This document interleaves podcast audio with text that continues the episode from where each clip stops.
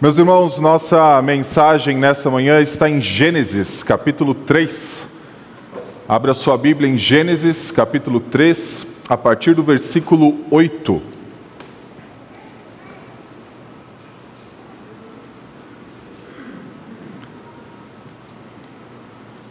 Gênesis capítulo 3, a partir do versículo 8 até o último versículo.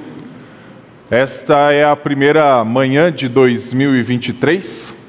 Eu acredito que muitos irmãos usaram talvez a última semana de dezembro e talvez as últimas horas de ontem para tomar algumas resoluções de ano novo e então decidir algumas coisas que gostaria de alcançar neste ano de 2023. E eu espero que entre as resoluções esteja a resolução de ler a Bíblia de forma constante ao longo do ano. Ou continuar a leitura que já foi iniciada em 2022 ou nos anos anteriores, ou talvez utilizar os primeiros dias de 2023 para começar. E talvez muitos que começarão, começarão por Gênesis, afinal, a gente começa pelo começo, né? E Gênesis é o primeiro livro das Escrituras. E talvez quem já começou hoje, talvez já tenha lido o capítulo 3 hoje. Geralmente tem alguns planos que fala de três capítulos por dia. Então esse é o capítulo que eu gostaria de ler nesta manhã com os irmãos. Gênesis 3 é constantemente reconhecido como ah, o capítulo da queda, onde é narrada a queda do ser humano. E eu acredito que ele é o grande capítulo como um ponto de virada para todas as escrituras. Afinal, do capítulo 1 até o capítulo 2, nós vemos que todas as coisas eram muito boas. O relacionamento do homem com a sua esposa era muito bom, o relacionamento do primeiro casal com Deus era muito bom, o relacionamento com toda a criação era muito bom. Mas então, capítulo 3, queda, começa a ter conflitos, começa a ter distanciamento do Senhor, as coisas mudam. Mas eu acho que o capítulo 3 vai um pouco além, tem mais um ponto de virada que é o ponto da redenção. Aqueles que estavam rumando para um caminho de destruição são então salvos pelo Senhor, são redimidos dos seus pecados e nós também começamos a conhecer aquele que é o grande plano de redenção de Deus. Por isso eu quero te convidar a acompanhar a, a leitura do capítulo 3 a partir do versículo 8. Ao ouvirem a voz do Senhor Deus, que andava no jardim quando soprava o vento suave da tarde, o homem e a sua mulher se esconderam da presença do Senhor Deus, entre as árvores do jardim. E o Senhor Deus chamou o homem e lhe perguntou: Onde você está? Ele respondeu: Ouvi a, ouvi a tua voz no jardim, e porque estava nu, tive medo e me escondi.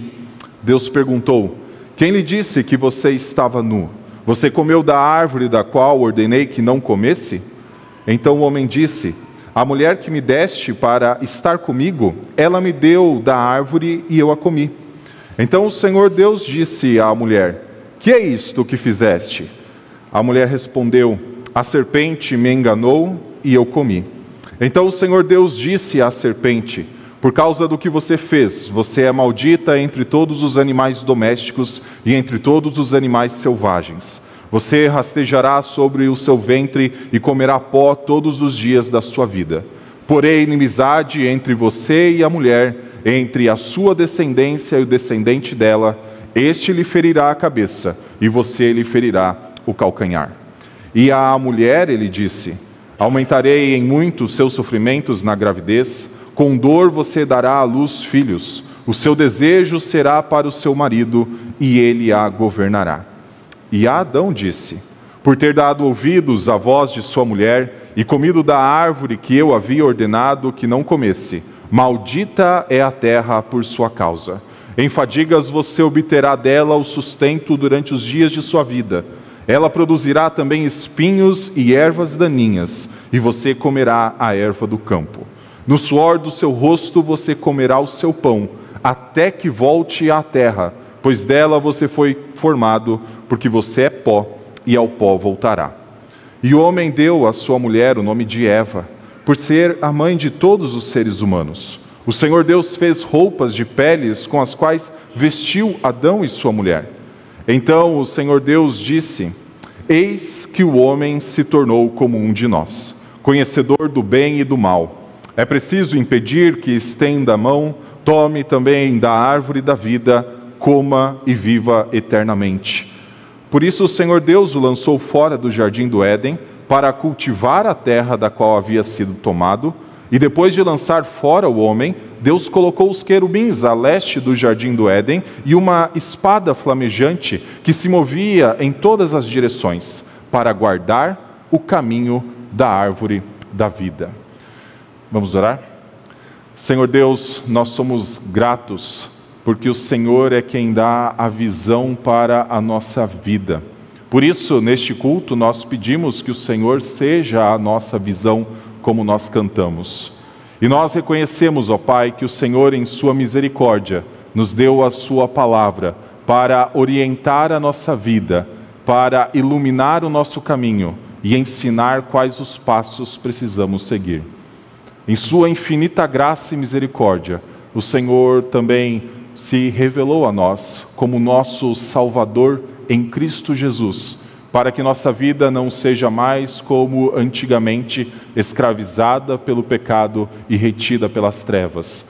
Mas, ó Pai, seja uma vida que, à semelhança da de Cristo, almeja a luz, almeja a eternidade, almeja aquilo que é celestial. Por isso, nós pedimos que o Senhor continue iluminando o nosso coração por meio da tua palavra.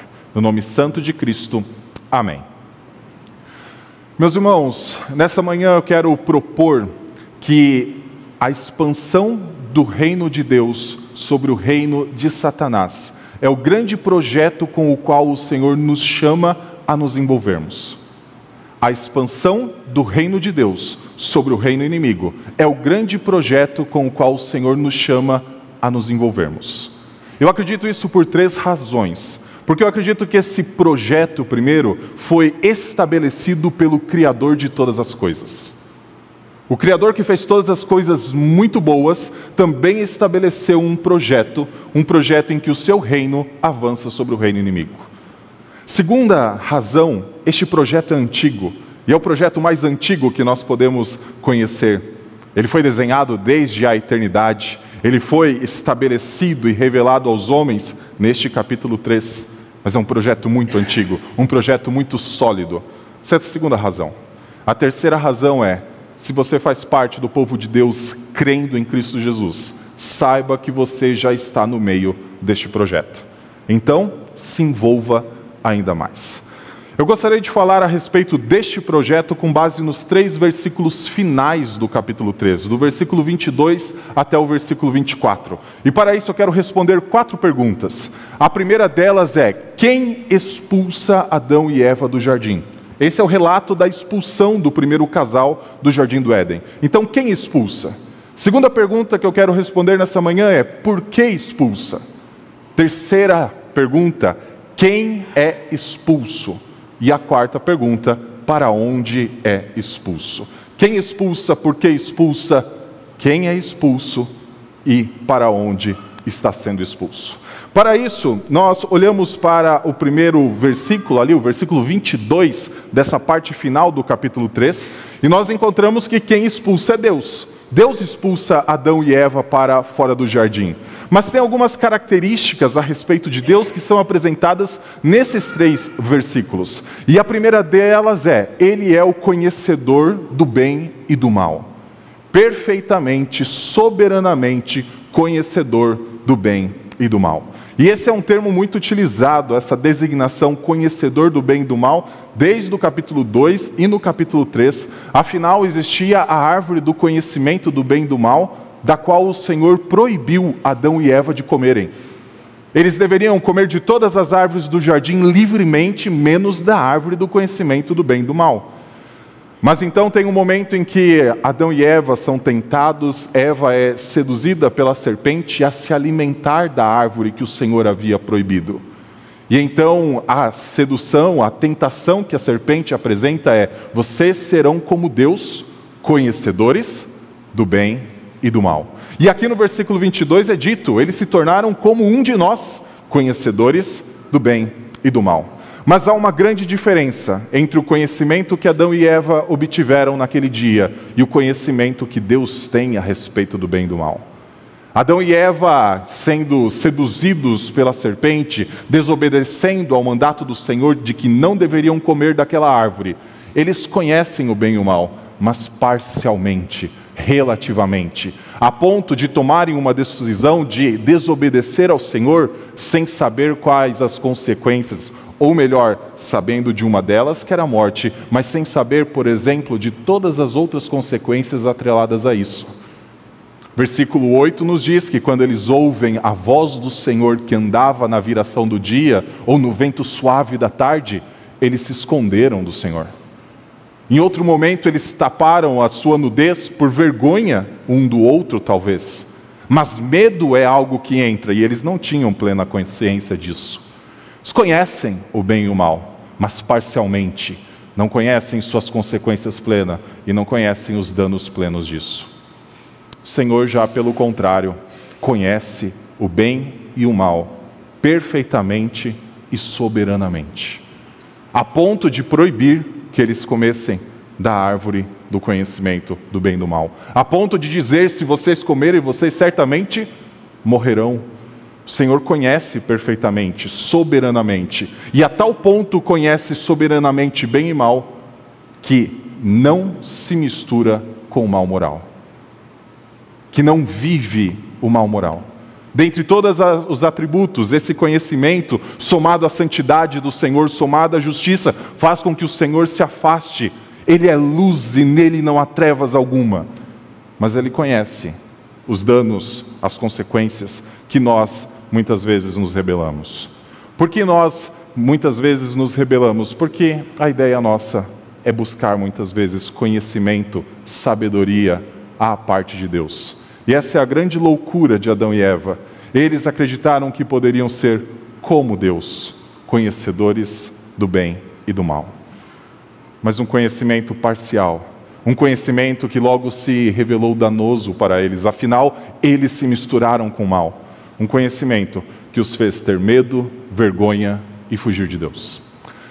Deus é aquele que conhece perfeitamente que se afasta do mal, que não se mistura e nunca se misturou e se misturará com o mal, mas que conhece perfeitamente.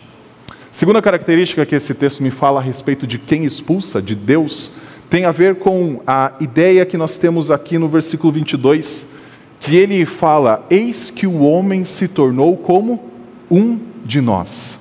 Eu acho incrível como Moisés constrói o capítulo 3 de Gênesis, primeiro mostrando lá no versículo 14 Deus se dirigindo à serpente. Tem vários personagens nessa cena e Deus, a primeira palavra que Deus dirige de uma maneira mais uh, setencial, ou seja, uma ideia apresentando qual seria a condenação da serpente, é justamente para Satanás ou para a serpente que ali está registrada.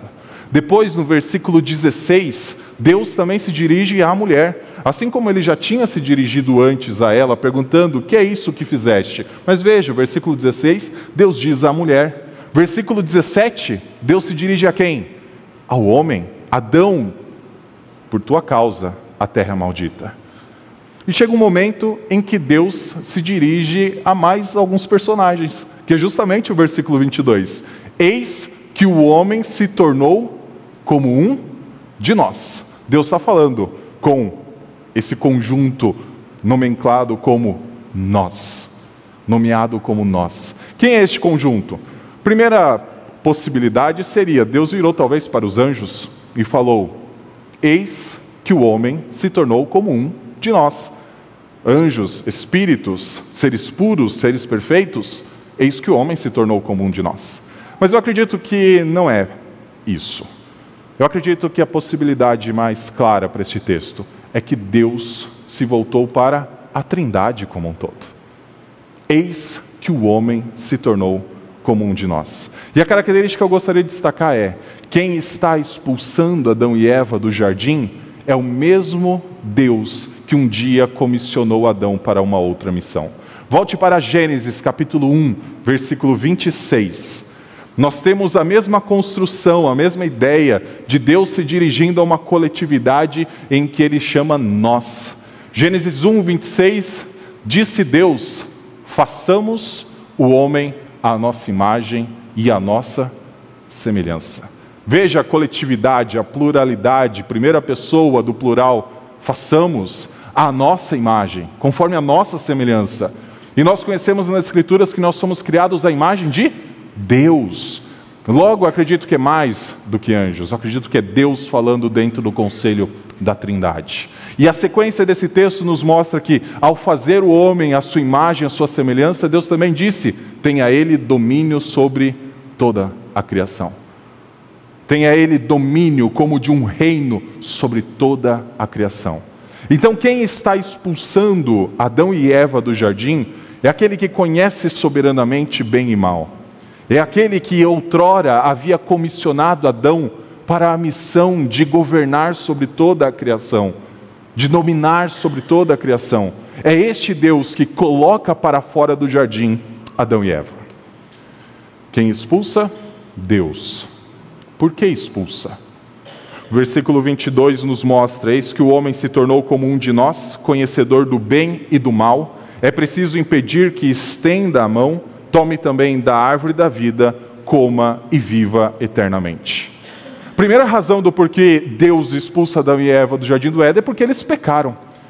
E o jardim do Éden é um santuário, e os pecadores precisam ser colocados para fora do santuário.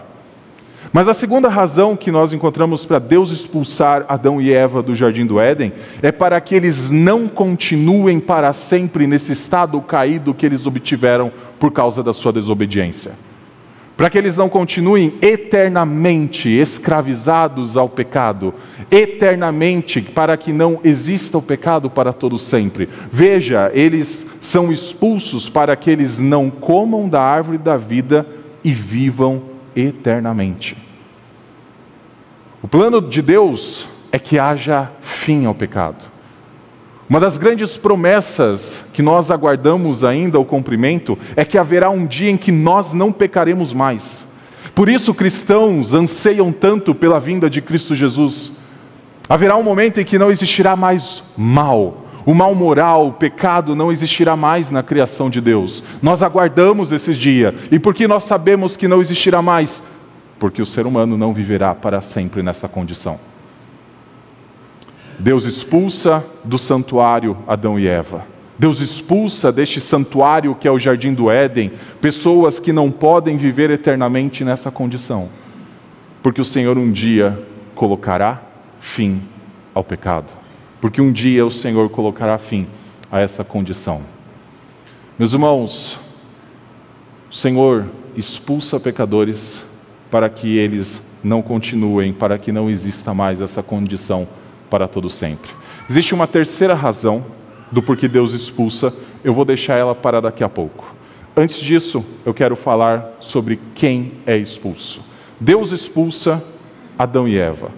Essa é a resposta óbvia, está no texto. É Adão e Eva que são colocados para fora. Mas existem algumas características que nós precisamos pensar. Primeiro, eles são pecadores. Essa é a razão que eu acabei de mencionar deles serem expulsos. Mas talvez nós foquemos exclusivamente no fato deles serem pecadores que eles são postos para fora do jardim. Mas há outras informações em Gênesis capítulo 3 que nos mostram que não são apenas pecadores, essa condição ainda existe, eles ainda pecam, eles ainda estão ah, com alguma inclinação para o mal. Mas há outras informações. Olhe para o versículo 19 e para o versículo 20. Aliás, para o versículo 20 e 21. Esses dois versículos me mostram que os pecadores que são expulsos do jardim do Éden são pessoas redimidas e esperançosas. Versículo, de, versículo 20, primeiro me mostra a esperança. Adão, de certa forma, muda a forma de se referir à sua esposa. Antes ele a chamava de varoa ela é a varoa que do varão foi tomada. Isso está em Gênesis capítulo 2, versículos 22 a 24. Mas agora ele passa a chamar ela de Eva. Há uma mudança aqui. Não é necessariamente de um nome para outro, mas uma forma de chamar. Aqui há o um nome, o primeiro nome de Eva, Eva. Por que Adão muda isso? Eu acredito por conta da esperança e da fé que há nele. Quando Adão e Eva pecaram, pairava sobre eles a condenação de que eles morreriam afinal desobedeceram a Deus e o salário do pecado é morte. O Senhor mesmo disse: se comerem da árvore do conhecimento do bem e do mal, vocês vão morrer. Pairava sobre eles esta punição. E logo o que se espera é que não exista vida. Afinal, filhos é, são vida. Mas olha o que o Senhor fala em Gênesis 3, versículo 15. O Senhor, ainda se dirigindo à serpente, diz que haveria um descendente da mulher que esmagaria a cabeça da serpente. Ou seja, a mulher daria à luz pelo menos um filho. No versículo 16, diz que ela teria dores ao dar à luz filhos. Então a promessa é até de mais filhos do que um.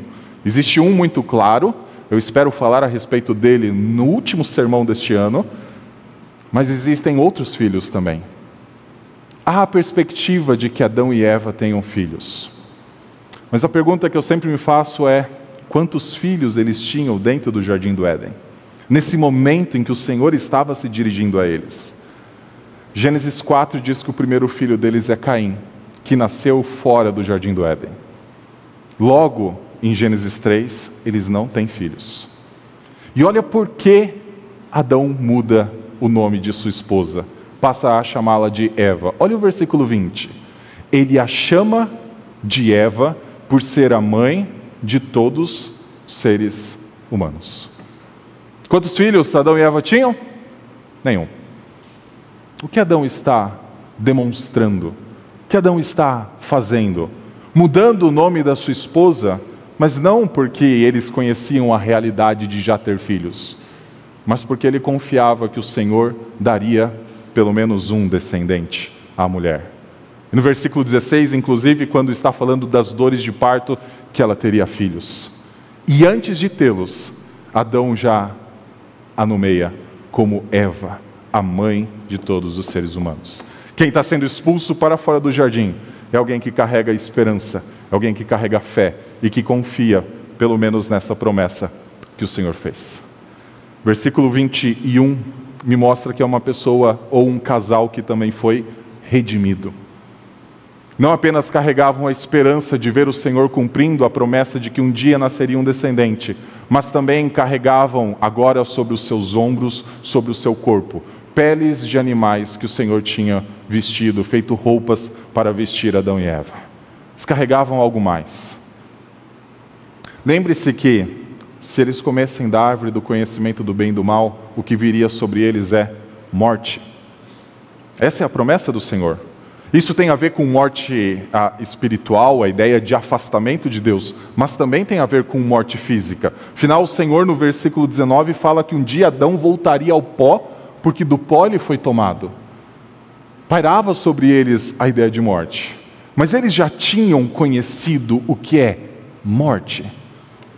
Nesse momento, dentro do jardim do Éden, assim como eles não conheciam o que é ter filhos, ainda não experimentaram o que é ter filhos, também não experimentaram o que é morte.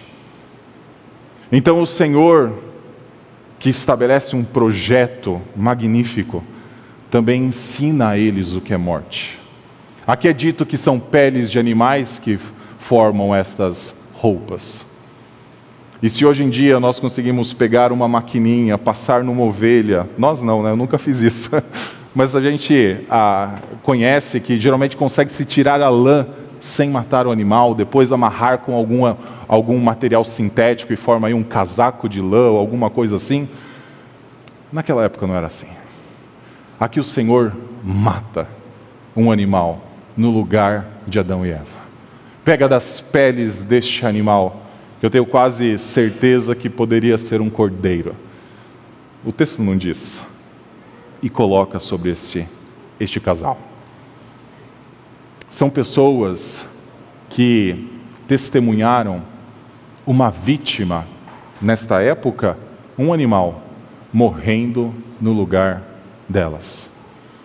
Por isso, quem está sendo expulso é um casal que pecou, é um casal com esperança, mas é um casal também salvo.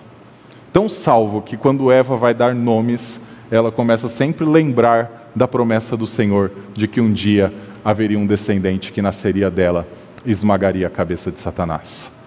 Algo que me chama muita atenção nessa mudança de nome é que Eva, ela não é mais referenciada apenas à luz de Adão, ela não é a varoa que veio do varão, ela é a mãe de todos os seres vivos. A vida dela não é mais movida exclusivamente pelo aquilo que ela foi criada ou a referência da criação dela. A vida dela passa a ser movida também à luz da promessa do Senhor de que um dia ela daria luz filhos. Cristãos são assim, não são? Nossa vida não é assim? Nós não nos definimos apenas por sermos seres humanos, porque pensamos, ou por qualquer outra definição atrelada à ideia de ser humano. Cristãos vão além daquilo que são criados. A vida deles é guiada, a visão, o objetivo deles é alcançar as promessas do Senhor. Nossa vida é referenciada à luz da eternidade. Nossa vida não é referenciada exclusivamente à luz desta vida que é terrena. Quem é expulso, então? Um casal salvo e cheio de esperança. Volto então à terceira razão do porquê que eu deixei para depois. Por que Deus expulsa esse casal cheio de fé e de esperança? O versículo 23 diz o seguinte: Por isso o Senhor Deus o lançou fora do jardim do Éden para cultivar a terra da qual havia sido tomado. Veja que aqui tem um objetivo que o Senhor expulsa Adão e Eva de forma bastante clara. Deus coloca Adão para fora do jardim para ele cultivar a terra da qual ele foi tomado. Então, uma das razões do porquê Deus expulsa Adão e Eva do jardim é justamente para Adão fazer aquilo que ele fazia dentro do jardim, também fora do jardim. Olhe rapidamente para Gênesis capítulo 2, versículo 15. Você vai encontrar que Deus coloca Adão no jardim do Éden para o cultivar e o guardar. Com esse duplo objetivo, com essa dupla função, cultivar e guardar o jardim do Éden. Só que agora, por causa do pecado, por causa dessa situação que eles viviam naquele momento, Deus também coloca para fora do jardim para cultivar a terra da qual Adão foi tomada. Veja que Adão vai fazer algo fora do jardim que ele já fazia dentro do jardim. Sim, basicamente Adão iria arar a terra, basicamente Adão iria agora tirar ervas daninhas, afinal surgiram por conta do seu pecado. Basicamente, Adão ia plantar uma semente, regar a terra, esperar que então o produto da terra crescesse para chegar então o tempo da colheita. Claro, cultivar é isso. Mas eu acho que tem algo mais aqui também. Por conta justamente da relação das palavras cultivar e guardar. Um pouco mais para frente, elas iam ser utilizadas quando estavam sendo ordenados os levitas para trabalhar no tabernáculo para eles. Eles cultivariam e guardariam. Ou eles serviriam e guardariam. Cultivar pode ser traduzido como servir. E tem um texto na sequência, Gênesis 4, versículo 11, uma página à frente, ou talvez na mesma página, que diz o seguinte: para Caim, Deus se dirigindo a Caim depois da morte de Abel. E agora você é maldito sobre a terra, cuja boca se abriu para receber da sua mão o sangue do seu irmão. Quando você cultivar o solo, ele não lhe dará a sua força. Você será fugitivo e errante pela terra. Adão foi colocado para fora do jardim para fazer algo que ele fazia dentro do jardim. E um dia, esta função que Adão foi colocado para fora do jardim para fazer aquilo que ele fazia dentro do jardim, seria removida de Caim. Caim poderia cultivar o solo, mas não daria sua força.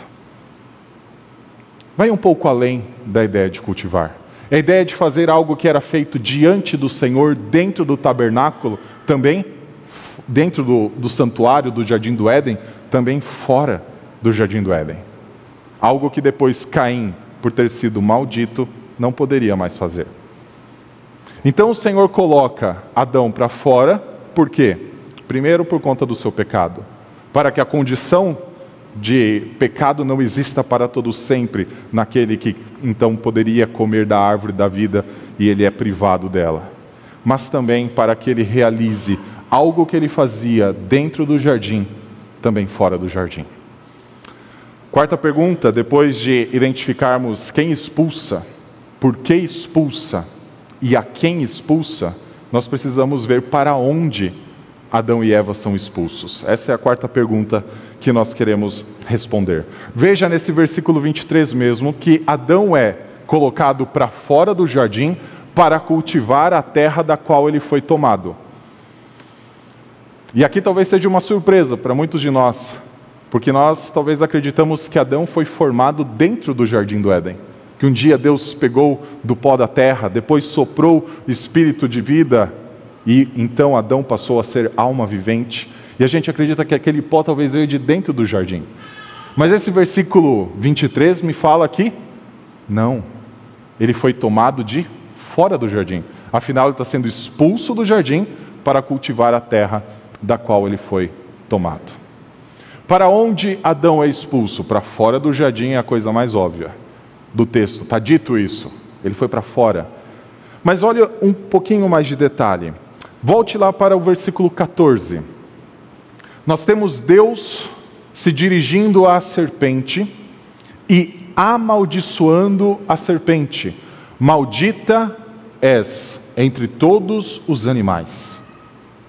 Deus se dirige de forma condenatória, sentencial à serpente, dizendo: Maldita és. Nós acabamos de ler que Caim também foi maldito, nas, nos mesmos termos, na mesma palavra dirigida à serpente. Anote aí num canto, depois consulte Apocalipse capítulo 12, versículo 9. Você identificará que esta serpente é o dragão que também é Satanás.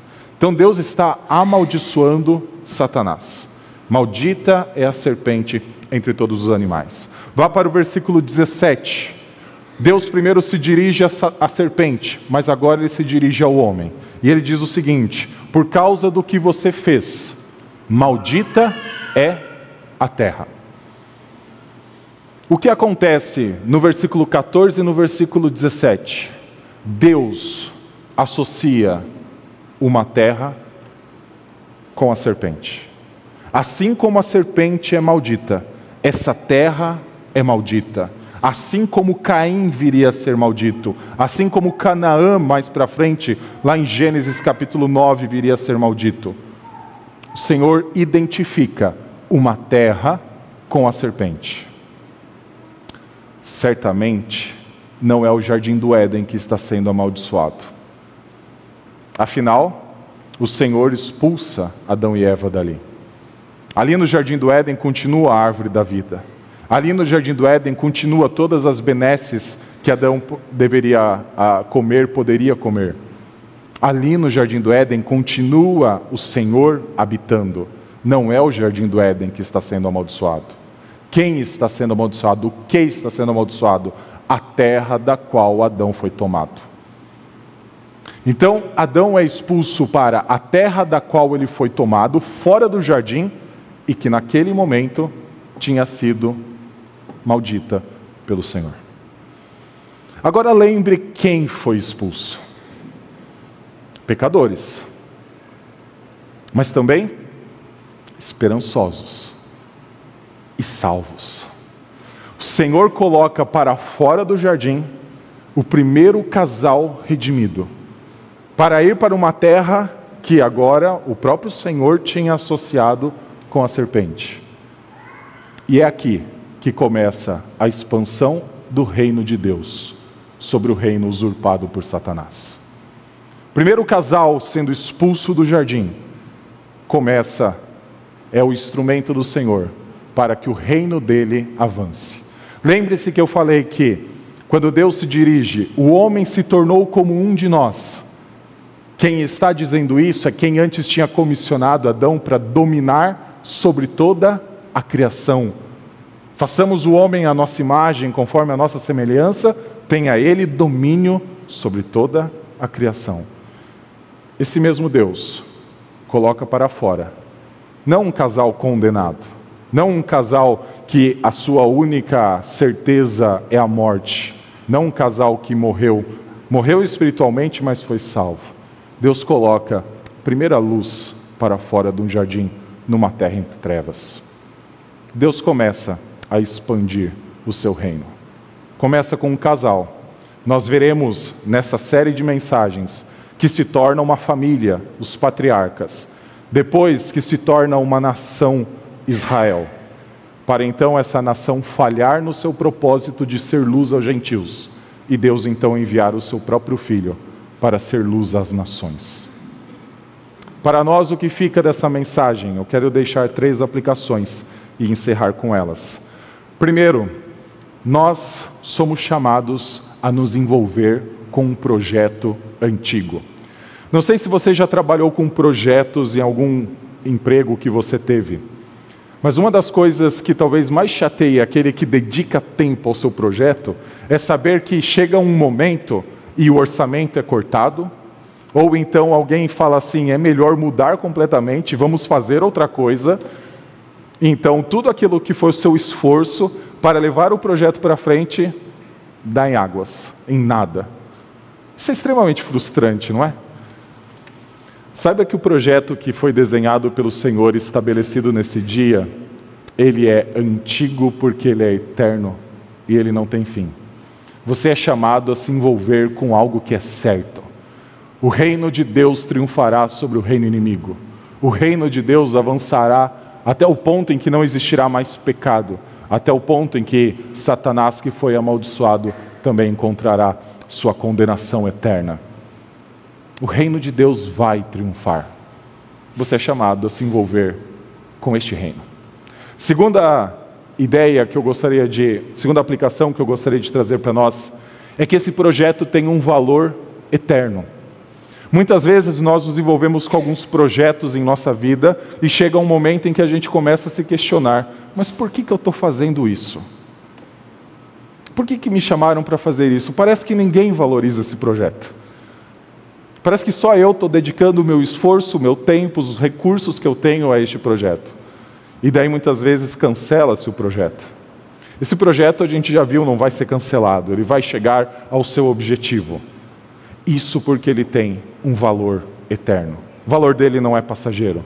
O valor dele não é alcançar alguns resultados nessa vida e esses resultados não perdurarem para todo sempre. Pelo contrário, esse projeto envolve a salvação de pessoas. Esse projeto envolve a expansão do reino de Deus sobre toda a terra.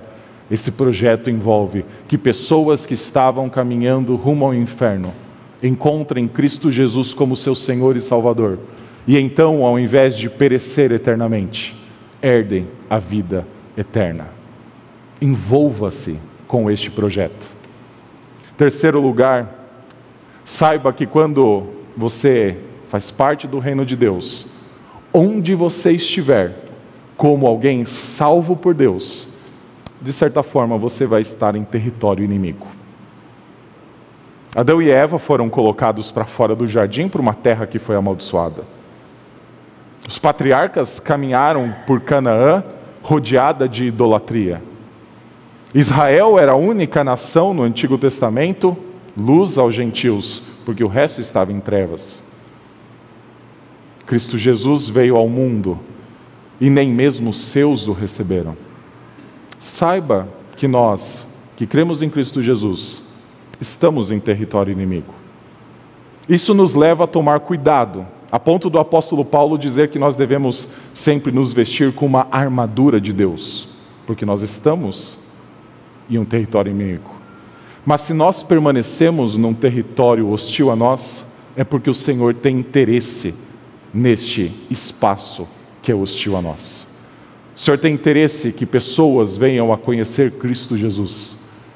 O Senhor tem interesse que o seu exército continue rumando que o seu exército continue pregando e, como nós queremos falar ao longo deste ano, que o seu exército continue indo.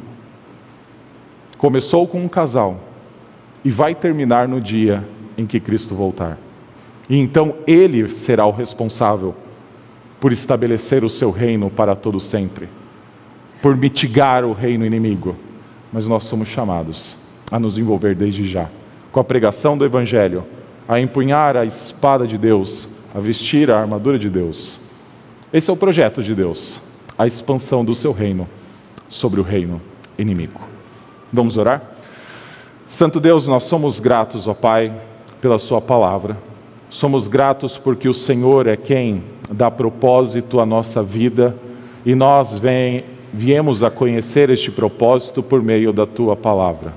Obrigado, Senhor, porque o Senhor colocou nossa vida à luz de Cristo Jesus, aquele que fez o que Adão não conseguiu fazer e o que nenhum de nós conseguiu fazer. Por isso nós te louvamos, pois sabemos que a nossa salvação, sabemos que o nosso envolvimento com o seu reino, sabemos que até mesmo o privilégio que nós temos de pregar a tua palavra é graça do Senhor à nossa vida. Por isso, a Deus, nós pedimos que o Senhor nutra em nós um sentimento de gratidão tal que nós nos envolvamos mais e mais com este maravilhoso projeto, antigo, eterno, com valor eterno e que alcançará então o seu propósito. Obrigado, Senhor, porque o Senhor nos chamou para isso. E obrigado, Senhor, porque isso foi em graça. Nós somos gratos no nome santo de Cristo. Amém.